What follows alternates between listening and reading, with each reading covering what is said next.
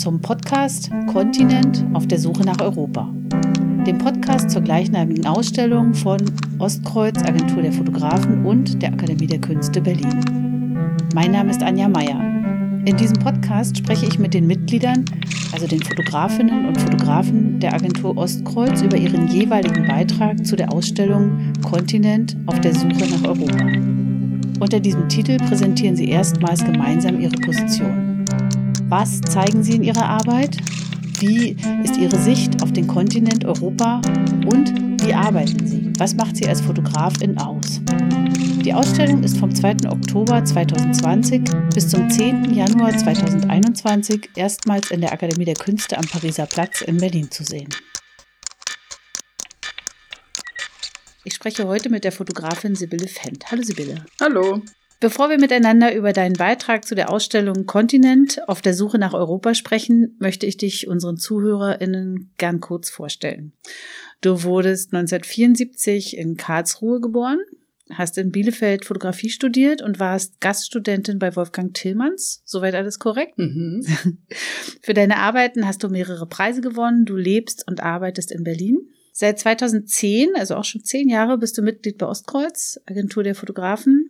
Du unterrichtest sowohl an der Ostkreuzschule als auch an der Fachhochschule Hannover. Ja, Hochschule Hannover. Das ist wichtig, genau. Das sind, ja, ja.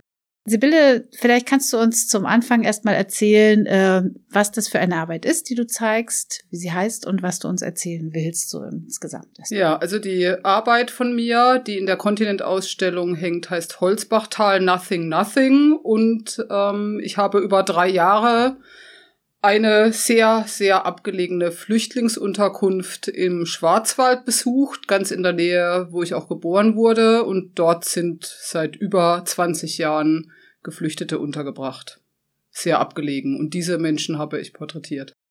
Und die sind seit 20 Jahren dort untergebracht. Also ich dachte erst, die wären sozusagen durch die, äh, äh, ich hasse dieses Wort Flüchtlingswelle, wie, wie sagen wir? Äh, Flüchtlingskrise. Krise ist auch, ja. ich weiß ja, auch nicht, also, Wort, aber, äh, oder im Zusammenhang mit Menschen immer ein bisschen schwierig. Ja. Also durch den, durch die Ankunft Geflüchteter ab 2015, sag ich jetzt mal, ähm, die gibt es also schon viel länger. Ja, ja, die, äh, also die Unterkunft hat nichts mit der Flüchtlingskrise, mit der sogenannten zu tun, sondern äh, ähm, die gibt's schon immer und wurde natürlich, also die, die, diese Unterkunft ist auch schon seit Jahrzehnten in Verruf, also quasi von Beginn an war sie in Verruf und wurde aber natürlich auch während der Flüchtlingskrise nicht geschlossen, weil man da sowieso jedes Loch hm. äh, bezogen hat. Worauf bezog sich denn diese Verrufenheit? Naja, dass es so abgelegen ist und dass sie total schlecht äh, organisiert ist, dass sich keiner um die Leute kümmert und ähm, das ist natürlich wahrscheinlich auch überhaupt so ein Strukturproblem in der Region. Also die haben einfach eine wahnsinnig schlechte Flüchtlingspolitik und äh, die Aufgaben werden schlecht verteilt und deswegen ist im Prinzip niemand zuständig für die hm. Untergebrachten. Wir sprechen vom, also das Holzbachtal liegt im Schwarzwald, ne? Genau, oder? und der hm. Kreis hm. heißt Enzkreis. Ja, und das ist ja deine Heimat und ähm, also das, wo du herkommst. Äh, Heimat, man kann ja auch mehrere Heimaten haben. Ähm, wie bist du denn obwohl, wenn es dieses, äh, diese Unterkunft schon länger gibt, wie bist du denn auf das Thema dann gekommen aktuell? Warum wolltest du dort äh, fotografieren?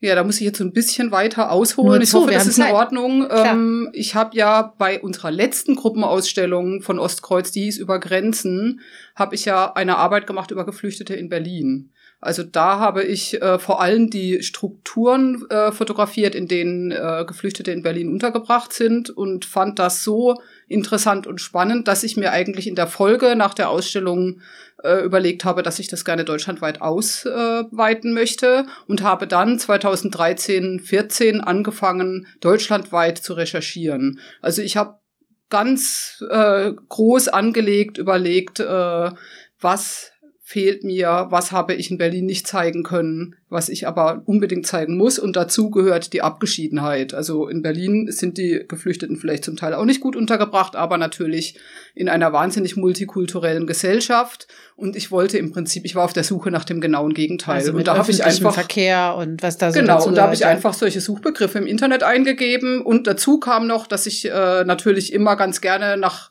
ähm, Gegenden in Deutschland gesucht habe, wo ich weiß, da kann ich dann auch mal ganz gut wohnen in der Zeit, in der ich fotografiere und meine Kinder abstellen. Und das das ist dann halt Baden-Württemberg gewesen, weil da meine Eltern leben.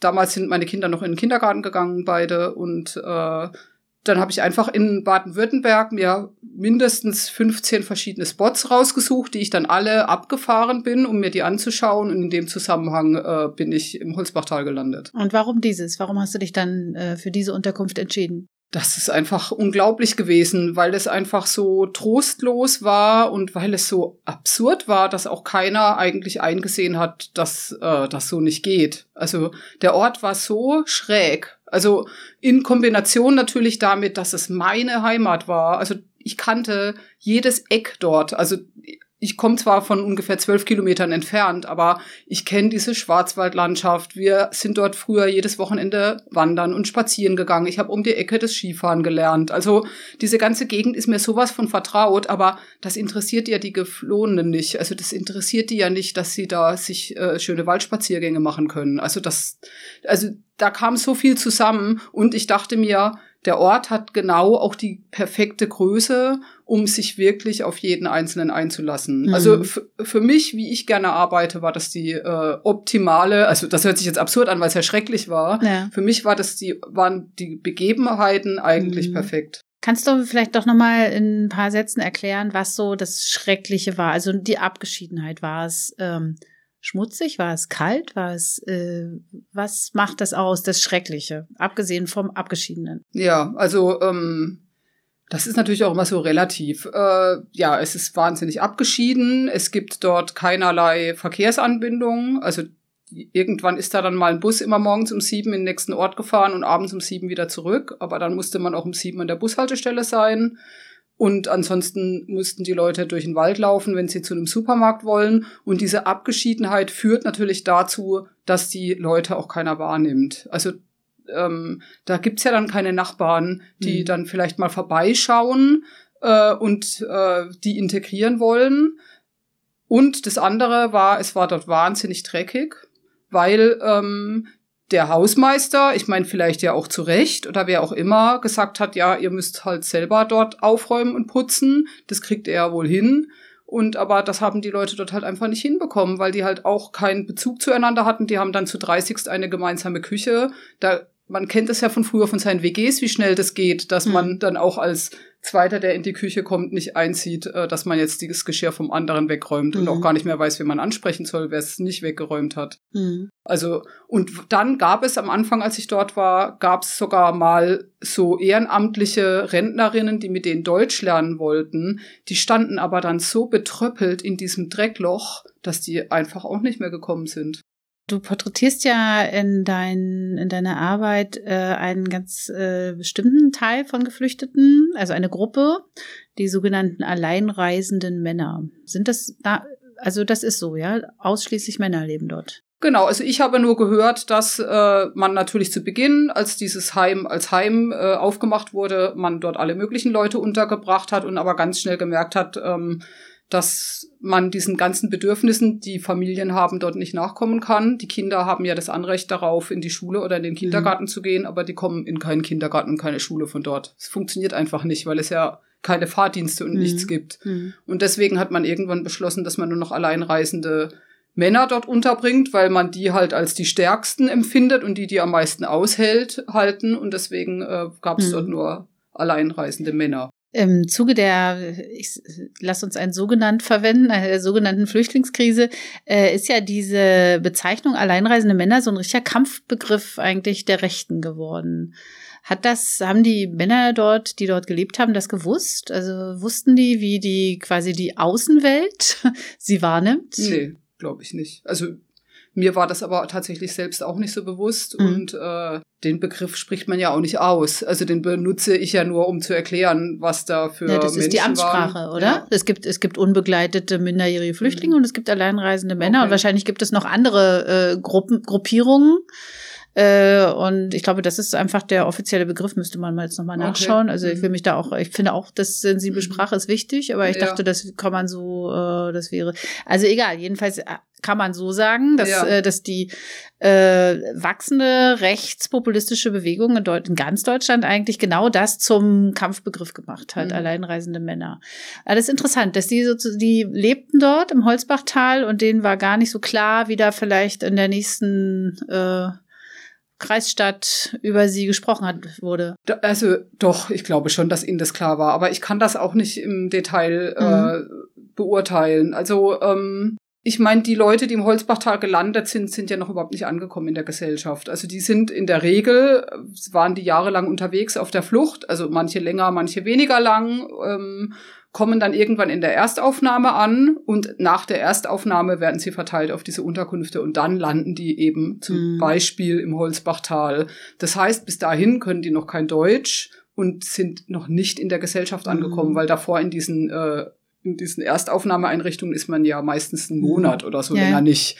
Ich glaube, die haben die Gesellschaft noch gar nicht kennengelernt. Ja. Die lernen die deutsche Gesellschaft dann kennen, indem die äh, Fernseh gucken, wenn sie das überhaupt machen. Das war im Holzbachtal tatsächlich aber auch ein Problem. Eine Zeit lang gab es Fernsehen, irgendwann gab es nur noch Internet. Am Anfang gab es gar kein Internet, da gab es nur Fernsehen. Dann gab es zum Glück Internet, dafür hat man die äh, Satellitenschüsseln nicht mehr gewartet. Und dann haben die aber auch ganz schnell angefangen, gar kein deutsches Fernsehen mehr zu schauen, sondern einfach halt ihre mhm. YouTube-Kanäle oder mhm. was auch immer geschaut. Und äh, ich glaube, die haben nicht so wirklich viel mitbekommen, außer natürlich ihre Klischeebilder, die natürlich wieder ins Gegenteil umgeschwappt sind, weil Deutschland ganz anders ist wie diese Heidelberg äh, und Rhein-Bilder, die die irgendwie im Fernsehen zu Hause gesehen haben. Und ähm, klar, und dann fällt, dann begreifen die, glaube ich, natürlich auch, dass sie nicht alleine nach Deutschland gekommen mhm. sind. Aber inwieweit die jetzt im Einzelnen mit äh, Rassismus mhm. konfrontiert wurden, weiß ich nicht. Mhm. Kannst du mal sagen, wie du vorgegangen bist? Bist du einfach dahin gelaufen und hast vor der Tür gestanden und gesagt, so, guten Tag, ich bin Sibylle Fendt? Das war total komisch am Anfang. Also ich, äh, erstmal musste ich ja überhaupt anfragen, ob ich überhaupt dort fotografieren darf. Und ich wäre ja eigentlich davon ausgegangen, dass ich nicht darf, weil so blöd sind die ja dann vielleicht auch doch nicht, dass die nicht wissen, dass das, das äh, keinen guten Ruf hat, die Unterkunft. Und ähm, ich habe ja auch in meinen Recherchen, in meinen jahrelangen Recherchen viele, viele Absagen bekommen. Und da war aber der Verantwortliche so überfordert und faul oder was auch immer, dass er einfach irgendwann, nachdem ich ihn das zehnte Mal genervt habe, gesagt hat, ja, hier ist der Schlüssel. Was? Ja, melden Sie sich beim Hausmeister, wenn Sie da sind. Gleich mit Schlüssel, okay. Und dann äh, bin ich dort halt hin und äh, habe mich beim Hausmeister oder beim Heimleiter, der hat damals auch gerade neu angefangen und dachte so ein bisschen, er macht's anders und er macht's besser. Das war auch ein guter Mensch. Das waren alles keine schlechten Menschen, aber die haben alle ganz schnell das Handtuch geworfen. Also die haben einfach gemerkt, es geht nicht so als Job nebenher. Und ähm, naja, und dann stand ich halt da und dann hat mir der Heimleiter schon gesagt, so ja, hier bei dem und dem kannst du mal klopfen, der ist ganz nett. Und dann habe ich mich halt so, habe ich halt am Anfang so die ersten ein, zwei, drei Kontakte gehabt. Das waren, das waren so zwei Brüder aus Syrien, also die waren dann tatsächlich nicht allein gereist, sondern zu zweit, zwei Männer wovon einer super fleißig Deutsch gelernt hat und der andere sehr gut Englisch konnte. Und an denen habe ich mich so ein bisschen festgehalten. Und dann haben sich dann andere Syrer dazu gesetzt. Irgendwann habe ich dann ein paar Afghanen kennengelernt. Und das war aber halt so, so peu à peu habe mhm. ich mich getraut, die Leute kennenzulernen. Ich habe selten an Türen geklopft und immer gehofft, dass einer im Aufenthaltsraum vorbeikommt. Und mit der Zeit hm. habe ich mich dann natürlich dann irgendwie auch ein bisschen äh, heimischer in Anführungsstrichen gefühlt und bin dann auch so ein bisschen äh, ja, cooler geworden. Und irgendwann habe ich, äh, hab ich geklopft bei den Leuten und habe mich einfach bei denen mhm. mit aufs Sofa gesetzt. Mhm. Wie ist denn das? Ähm, hat man da den, oder hattest du den Impuls zu helfen noch, also einzugreifen? Oder das ist ja immer so eine Frage, ne? Also der zwischen der äh, künstlerischen Arbeit und dem Aktivismus. Wie, mhm. wie war das für dich? Also ähm, ich würde mal sagen, so wahnsinnig viele helfen konnte ich da ja nicht, außer dass ich äh, wenn ich da war, hatte ich immer das Auto von meinem Vater und bin immer mit dem den zu Aldi gefahren. Das heißt, sie mussten dann zumindest, wenn ich da war, nicht äh, durch den Wald zu Aldi laufen und dann mit den vielen Tüten wieder zurück. Das habe ich immer gemacht. Ich war immer der Aldi-Fahrdienst oder habe mit denen auch mal äh, Behördengänge gemacht, aber ich war jetzt nicht der große Helfer. Hm. Also ich glaube, die größte Hilfe war, dass die halt eine Abwechslung hatten und dass die einfach jemand hatte, der nicht da war, weil er jetzt irgendwie mhm. nur mal kurz eine Unterschrift brauchte, sondern ich bin einfach mit denen stundenlang abgehangen und habe gequatscht. Mhm. Tee getrunken. War das den Männern ja wahrscheinlich auch bewusst, dass das jetzt hier nicht das Ziel ihrer Träume ist, im Holzbachtal äh, zu sitzen? Wie haben die es geschafft, rauszukommen aus dieser Situation? Na, du meinst jetzt, wie die es geschafft haben, aus dem Holzbachtal zu kommen? Ja, genau. Die schaffen es gar nicht, aus dem Holzbachtal zu kommen. Also entweder sie kommen aus Syrien und bekommen nach relativ kurzer Zeit, das heißt nach einem Dreivierteljahr bis einem Jahr eine Aufenthaltsgenehmigung, dann müssen sie raus, weil die Behörden verpflichtet sind. Also erstens mal kostet ja die absurderweise die Unterbringung im Holzbachtal kostet die Behörden viel mehr, als wenn die eine eigene Wohnung hätten. Mhm. Weil das wird ja ganz komisch gerechnet. Ich weiß nicht, was der Vermieter da alles an Kohle bekommt, weil die ja den äh, Geflüchteten nicht nur das Zimmer stellen, sondern eben auch eine betreuende Person die ich eigentlich fast nie gesehen habe. Aber das heißt, ich glaube, das ist eine relativ hohe Summe, mhm. was am Schluss die Behörde dieser eine Platz in dieser Unterkunft kostet. Und sobald die eine Anerkennung haben, ist ja dann nicht mehr die Behörde X für die zuständig, sondern das Arbeitsamt. Das heißt, die müssen sich ja dann sofort beim Jobcenter melden und vom Jobcenter bekommen sie dann Gel Wohnungsgeld. Und das darf man aber, glaube ich, nicht verwenden, um den den Platz in dieser Unterkunft zu bezahlen, mhm. sondern die brauchen dann ein anderes Zimmer. Also das heißt, sobald die eine Aufenthaltsgenehmigung haben, müssen die aus dem Holzbachtal raus. Und dann geht der große Druck los, ja, scheiße, wo finde ich denn jetzt was? Und dann gab es noch so eine andere Auflage, ähm, dass wenn Geflüchtete länger als zwei Jahre lang in der gleichen Unterkunft sind, haben sie das Recht, äh, einen Wechsel zu bekommen, einfach aus psychischen Gründen. Mhm. Dass die einfach mal, dass sich irgendwas verändert in ihrem Leben. Ja, das wollte ich sowieso fragen. Die, die psychische Situation der Geflüchteten dort, wie ist die? Also verändert sich das? Du warst ja eine, über einen gewissen Zeitraum da.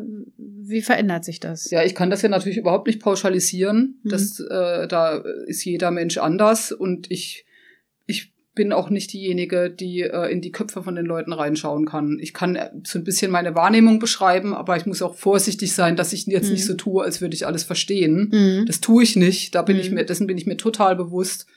Und äh, klar, das gab welche, äh, das gab ähm, ein paar Männer, die, äh, wo man richtig gemerkt hat, dass die abbauen, dass die, mhm. äh, weiß ich nicht, anfangen krass viel zu kiffen, nur noch abzuhängen, gar nicht mehr aufstehen, keinen Bock mehr haben, die Hoffnung verloren haben mhm. oder vielleicht auch Scheiße bauen und so.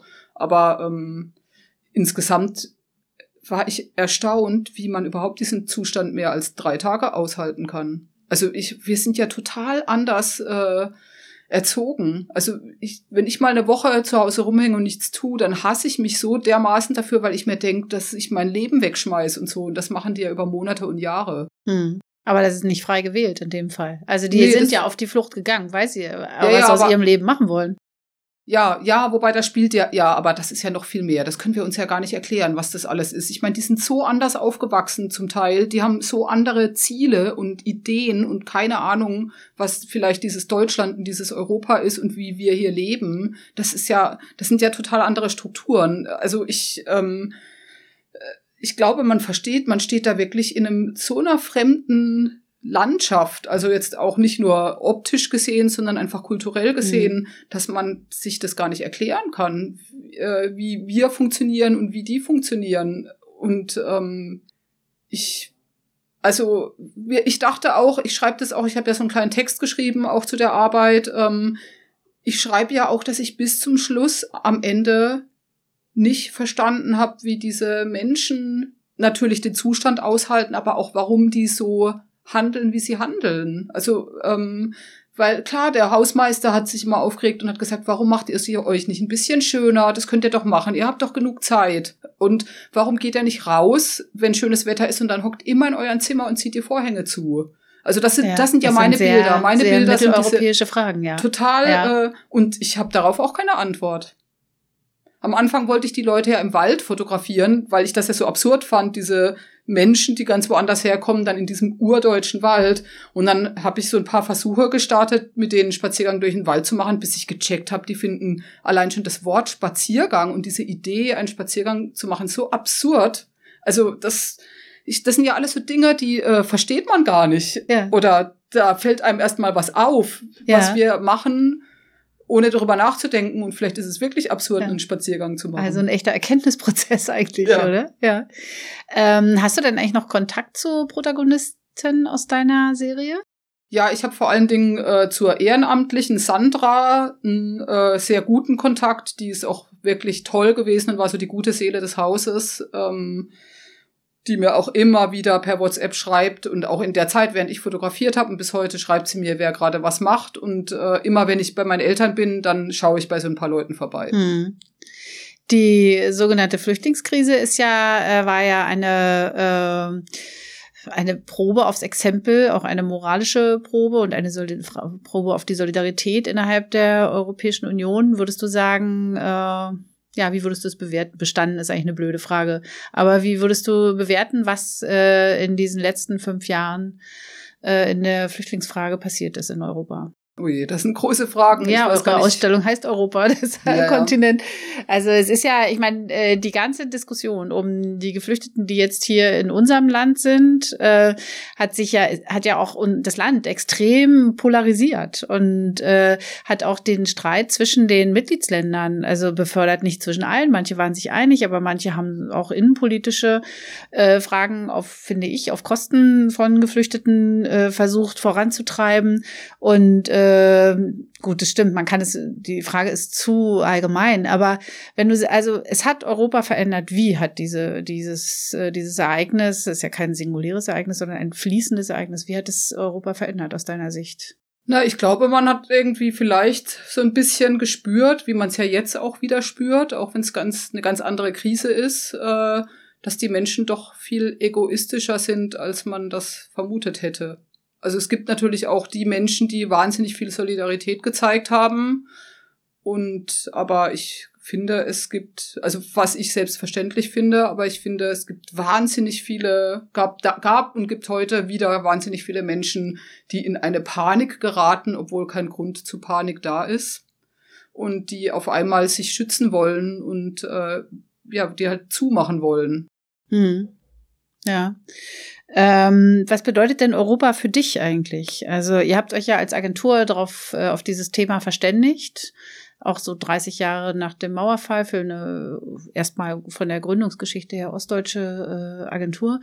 Äh, was ist dein Begriff von Europa? Hast du das, äh, hat sich da was verändert für dich äh, im Laufe deines Lebens oder warst du immer schon da oder naja, also so ganz banal gesagt hat sich natürlich total verändert, einfach dadurch, dass wir als Kinder, wenn wir ins Ausland gefahren, da sind wir manchmal ganz selten ins Ausland in Urlaub gefahren.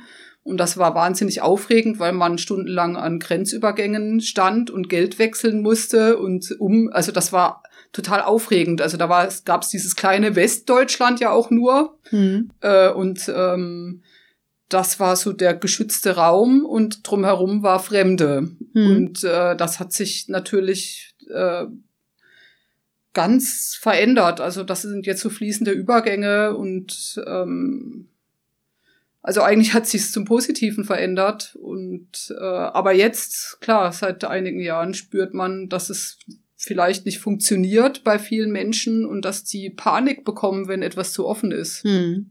Ja, äh, das ist auch eine Frage, äh, die in diesem Land, in unserem Land, in Deutschland, äh, haben ja eigentlich ganz viele Familienfluchterfahrungen. Das, das, äh, dazu äh, braucht man gar nicht äh, aus dem ehemaligen Jugoslawien zu kommen oder so, sondern äh, durch den Zweiten Weltkrieg sind ja in fast allen Familien gibt es solche Erfahrungen. Wie erklärst du dir die mitunter ganz schön dramatische Härte und Verachtung gegenüber Geflüchteten? Also ist das eine Abspaltungsleistung? Also ich, äh, ja. Ich glaube, das ist wirklich eine Angst, dass man irgendwie sein, von seinem Wohlstand was abgeben muss. Oder ich glaube, es ist wirklich eine Angst vor der ein, eigenen Sicherheit und dieser total gepemperten Welt, in der man sich die mhm. letzten 20, 30 Jahre aufgehalten hat. Und die Angst darum, dass sich das auflöst? Ja. Ja. Kannst du dir vorstellen, dass es sich auflöst? ja, in einem gewissen Maße kann ich mir das vorstellen. Aber ähm, ich glaube, also das ist einfach auch mehr als gerecht, wenn sich das auflöst. Also im Sinne von Gerechtigkeit, globaler Gerechtigkeit. Mhm. Aha, mhm, okay. Ich würde dich gerne noch ein bisschen zu deiner Arbeit als Fotografin, das ist jetzt ein harter Schnitt, aber äh, das interessiert mich natürlich auch noch, zu deiner Arbeit als Fotografin befragen. Du, äh, es ist eigentlich eine ganz banale Frage, die erste, wie bist du eigentlich Fotografin geworden? Also gibt es in deinem Leben einen Punkt, an dem du wusstest oder ein Ereignis, irgendetwas, wo du sagst, also das ist meins? Äh, ich glaube, bei mir war das ganz äh, pragmatisch und banal. Also ich wollte wahnsinnig gerne einen Kreativen, also ich finde das Wort schlimm, aber irgendwie. Ja, ich auch. weil das sich das so aber nach schönem Basteln anhört, was ich auch sehr gerne als Kind mit meiner Mutter gemacht habe. Also ich bin ein sehr kreativer Mensch. Nähe Masken. Ja. genau, ich habe, ich wollte gerne einen handwerklichen, kreativen Beruf äh, erlernen und habe mich aber nicht getraut, weil ich so wahnsinnig vernünftig aufgewachsen bin und erzogen bin, äh, Kunst zu studieren. Mhm. Und dann war die Fotografie einfach so ein wunderbares Ding zwischen Kunst und Handwerk. Es war zwischen einfach perfekt. Und Mel ja, das war wirklich äh, irgendwie ja. war das genau das Richtige. Dazu kommt auch noch, dass ich habe schon viel gezeichnet und gemalt früher und äh, war glaube ich auch ganz gut. Aber ähm, ich war nie ein Erfinder, nie. Also, und dazu passt die Fotografie halt wunderbar. Ich muss ja nichts erfinden, sondern ich muss nur gut beobachten. Und das ist wirklich was, was ich, glaube ich, immer gut konnte. Also, ich glaube, deswegen würde ich mal sagen, hat die Fotografie ziemlich gut zu mir gepasst. Und äh, dann wollte ich aber tatsächlich einfach nur eine Ausbildung in einem Fotoladen machen und bin gescheitert. Der hat Nein. mich rausgeschmissen nach Echt? einem Monat. Warum? Weil er ein Idiot war. und äh, ich sage den Namen jetzt nicht. Nein, sag ihn nicht. und äh, dann habe ich äh, zwei Jahre lang irgendwas studiert, um mhm. bis mir mein äh, Mitbewohner eine symbolische Ohrfeige gegeben hat und gesagt hat, hör mit diesem blöden Studium auf und bitte fang wieder an zu fotografieren. Mhm. Ja. Und äh, in, dein, in deiner Fotografie ist eigentlich ähm, sind vor allem Menschen im Vordergrund. Das kann, du bist so eine Menschenfotografin, ne? Also äh, und woher kommt das, dieses nicht nachlassende, woher rührt das, dieses na nicht nachlassende Interesse? Na, das war echt so eine lange Entwicklung. Also während meines Studiums habe ich viel so Straßenfotografie gemacht, ähm, wobei jetzt nicht Kleinbild, sondern Mittelformat und mit Blitz, also auch immer so ein bisschen eingreifende Straßenfotografie. Ähm, und ich habe mich dann aber irgendwann so selbst wiederholt und gelangweilt und dass ich immer so distanziert mich im Prinzip über die spießige Gesellschaft lustig mache. Das waren so meine Themen während des Studiums. Ich habe immer so, ich bin immer zu bescheuerten mhm. Veranstaltungen gegangen, um dann der Welt zu zeigen, wie blöd die Menschen sind. Also ironisieren. Ja, so. Ja. Genau.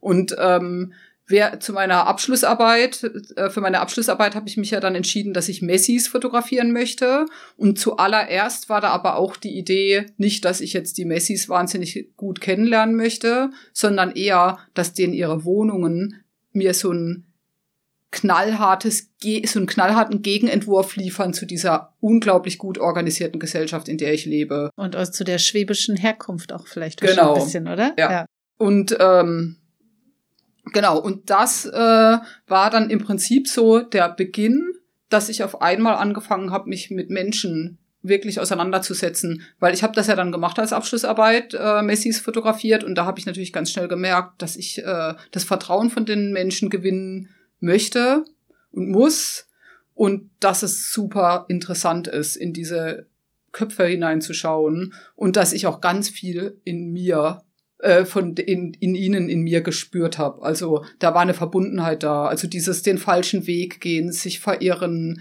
unvernünftige Sachen machen. Also offensichtlich, also auch diese Sucht, die da ja mit äh, drin vorkommt. Das hat mich auf einmal wahnsinnig interessiert und damit habe ich im Prinzip angefangen, so diese unglaublich langen, intensiven Zusammenarbeiten mit meinen Protagonisten hm. so als als Kern meiner fotografischen Arbeit zu nehmen. Man hat es ja auch in deiner äh, Vorerzählung zum Holzbachtal auch äh, gehört, dass du offensichtlich sehr gründlich recherchierst, oder? Also wenn du da allein irgendwie dort in der Nähe 15 Spots äh, angefunkt hast. Na, in ganz Baden-Württemberg. Naja, trotzdem, ja. ich meine, es ist auch nur, also sozusagen Baden-Württemberg ist groß, aber jetzt auch nicht ganz Deutschland. Also, ja, das war aber eine Ausnahme. Also ehrlich gesagt, diese, also diese, ich habe ja, ich habe ja zuerst diese Flüchtlingsarbeit in Berlin gemacht, dann wollte ich eine Flüchtlingsarbeit deutschlandweit machen, habe mit der Recherche begonnen, dann kam auf einmal die sogenannte Flüchtlingskrise und es war klar, ich muss meine Recherche verändern und ich mache jetzt was über Provision Provisorien. Das war also, Holzbachtal war genau an der Grenze. Holzbachtal war noch nicht das Provisorium.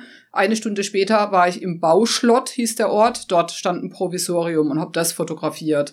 Ähm, und äh, ich hatte mich ja dann auch entschieden, gar keine Menschen, sondern nur noch Orte zu fotografieren. Deswegen war mein erster Aha. Besuch im Holzbachtal nur Ort, keine Menschen. Ach so, ähm, interessant. Und ja. ich habe dann erst ein Jahr später wieder angefangen, dorthin zu gehen und dann eine neue Arbeit zu machen, die mit der alten nichts zu tun hat. Und diese Recherche aber und dieses dann stumpf abfotografieren von Orten, ich habe dann auch gemerkt, das ist nicht meins. Ich kann das, wenn ich das möchte und muss und ich bin dann auch gut organisiert, aber eigentlich äh, hm. möchte ich die Recherche am Anfang mal kurz machen, abschließen und dann einfach nur noch mit den dann Leuten Zeit verbringen. Dann laufen. Und dann, ja. ja. Mhm. Ähm, du unterrichtest ja auch an der Hochschule Hannover, nicht der Fachhochschule. ja, ja. Wie sind denn äh, junge Leute so drauf? Was erwarten die vom Beruf der Fotografin, des Fotografen heute? Das ist genauso vielfältig wie äh, Geflüchtete drauf sind. also ich ich finde das schwierig zu ja. sagen. Also ich kann auch nicht, ich kann auch auf die Frage immer, sind die heute anders wie damals, ja. echt schlecht antworten, weil ich das wirklich schwierig finde. Da gibt's ganz unterschiedliche. In Hannover im Speziellen ähm, heißt der Studiengang ja ähm, Dokumentarfotografie und Fotojournalismus. Das heißt, so, das ja dort sind natürlich, dort werden natürlich vor allem die äh, Fotografen, Fotografinnen äh, gewünscht, die sich schon politisch journalistisch mhm. sozia sozialen mhm. Themen widmen. Ähm, also da geht es schon mhm. darum, in die Welt hinauszuschauen, was ich sehr schön finde. So. Das kann ich mir also was natürlich manchmal was man dann bei den Leuten oft auch aufbrechen muss, ist denen äh, vielleicht beizubringen und zu sagen, das kann, man kann solche Geschichten aber auch in anderen Bildern erzählen und nicht nur in der Reportage.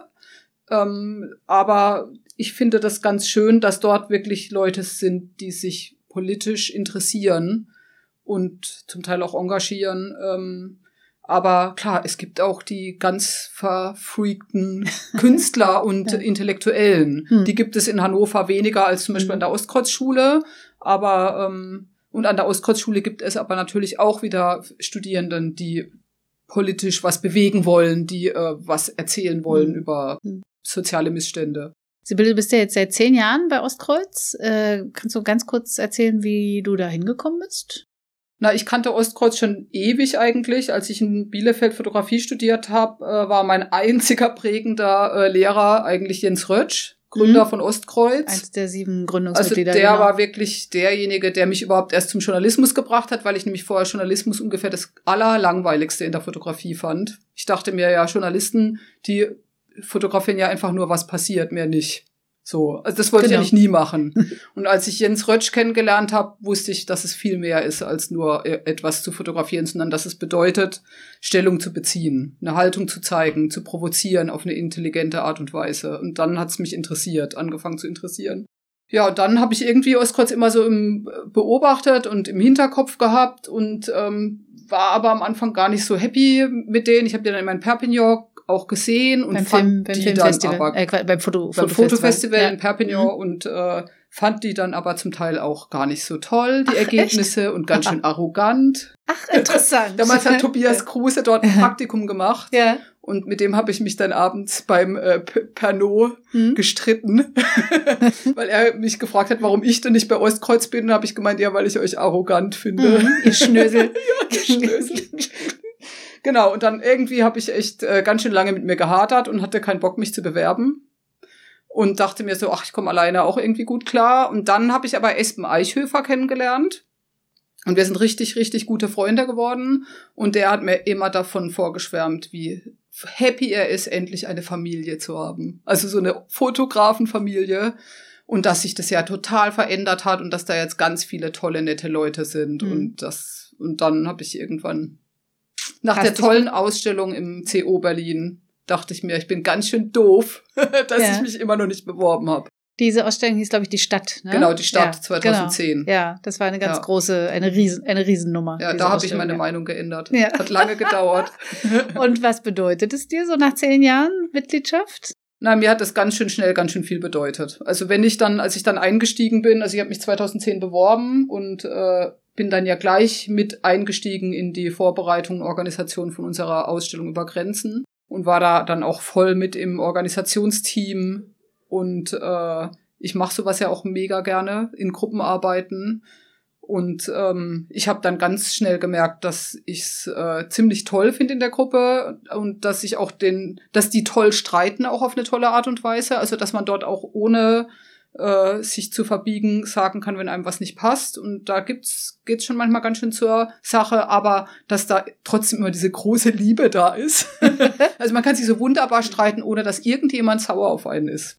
Wie geht denn das? Sowas gibt's doch gar nicht. Das ist irgendwie echt toll. Also vielleicht geht es besser als äh, bei einer Partnerschaft ja. oder sowas. Das ist echt, äh, ja. also irgendwie ähm, ist das echt erstaunlich. Also ich finde es erstaunlich manchmal, wie krass äh, Worte manchmal man sich gegenseitig an den Kopf wirft und dann sich einen Tag später doch wieder in den Arm liegt. Das, das geht echt sehr toll. Also klar gibt's vielleicht auch manchmal Sachen, die länger dauern, aber eigentlich mhm. äh, ist das wirklich großartig bei uns. Siehst du, die Schnösel, die können ganz nett sein. Die Schnösel. Ein paar Schnösel sind ja auch nicht mehr dabei. äh, was glaubst du, 30 Jahre Ostkreuz, was glaubst du, wo die Agentur hingeht jetzt? Oh je, Worum geht es für euch jetzt? Also ich bin in sowas immer ganz, ganz schlecht, Visionen zu entwickeln. Und äh, also eh, weiß ich nicht, ich äh, ich bin echt nicht, ich bin echt kein Visionär. Du organisierst nicht. lieber die Gegenwart. Ja, voll. Und äh, aber ich, äh, ich glaube, dass wir alle ähm, ich glaube, wir finden, unser Herz hängt bei allen zu stark an der Agentur wie von mir. Ich glaube, da sagen wirklich fast alle das Gleiche und äh, wir sind alle bereit, immer auf Krisen zu reagieren und die irgendwas äh, zu verändern, da, damit es weitergeht. Hm. Also ich würde, glaube ich, grob gar nichts verändern. Also ich glaube auch diese, wir wollen nicht größer werden oder kleiner werden. Also vielleicht nimmt man mal ein, zwei noch dazu, aber äh, ich glaube von der vom Gefühl her haben wir nicht das Bedürfnis, nur damit wir überleben können, müssen wir jetzt auf einmal 50 werden. Ich glaube, das mhm. würde auch nicht funktionieren. Dann wäre nämlich dieses familiäre nicht mehr da. Mhm. Ja, 22 Menschen ist ja auch schon eine ganz schön mhm. große Familie. Ja. Das stimmt. Sibylle, wir sind schon am Ende. Das war toll, mit dir zu sprechen. Ich ja. danke dir, dass du gekommen bist und danke für die Auskünfte und ich wünsche dir alles Gute. Ja, vielen Dank. Ja.